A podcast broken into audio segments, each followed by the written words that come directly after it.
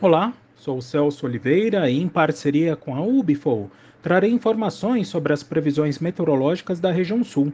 Hoje é dia 15 de março de 2022 e conversando com produtores do Rio Grande do Sul, até parece irônico, mas é a situação atual.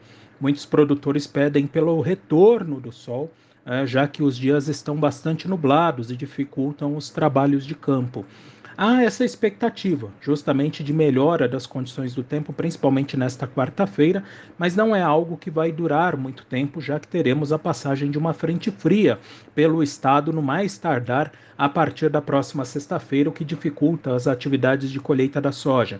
Uh, essa frente fria ela também traz chuvas a Santa Catarina e Paraná durante o fim de semana, principalmente Paraná deve receber mais de 60 milímetros até o início da semana que vem.